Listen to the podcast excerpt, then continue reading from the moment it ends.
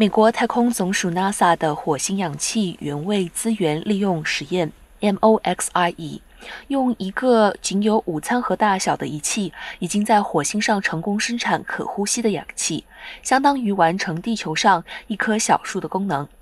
延展取得的成果，研究人员建议，在未来人类前往火星时，可以先将放大版的。NOXIE 发送到火星，并提高以数百棵树的速度持续产生氧气。据悉，在每次运行中，它都达到每小时生产六克氧气的目标，类似于地球上一棵普通树木的生产速度。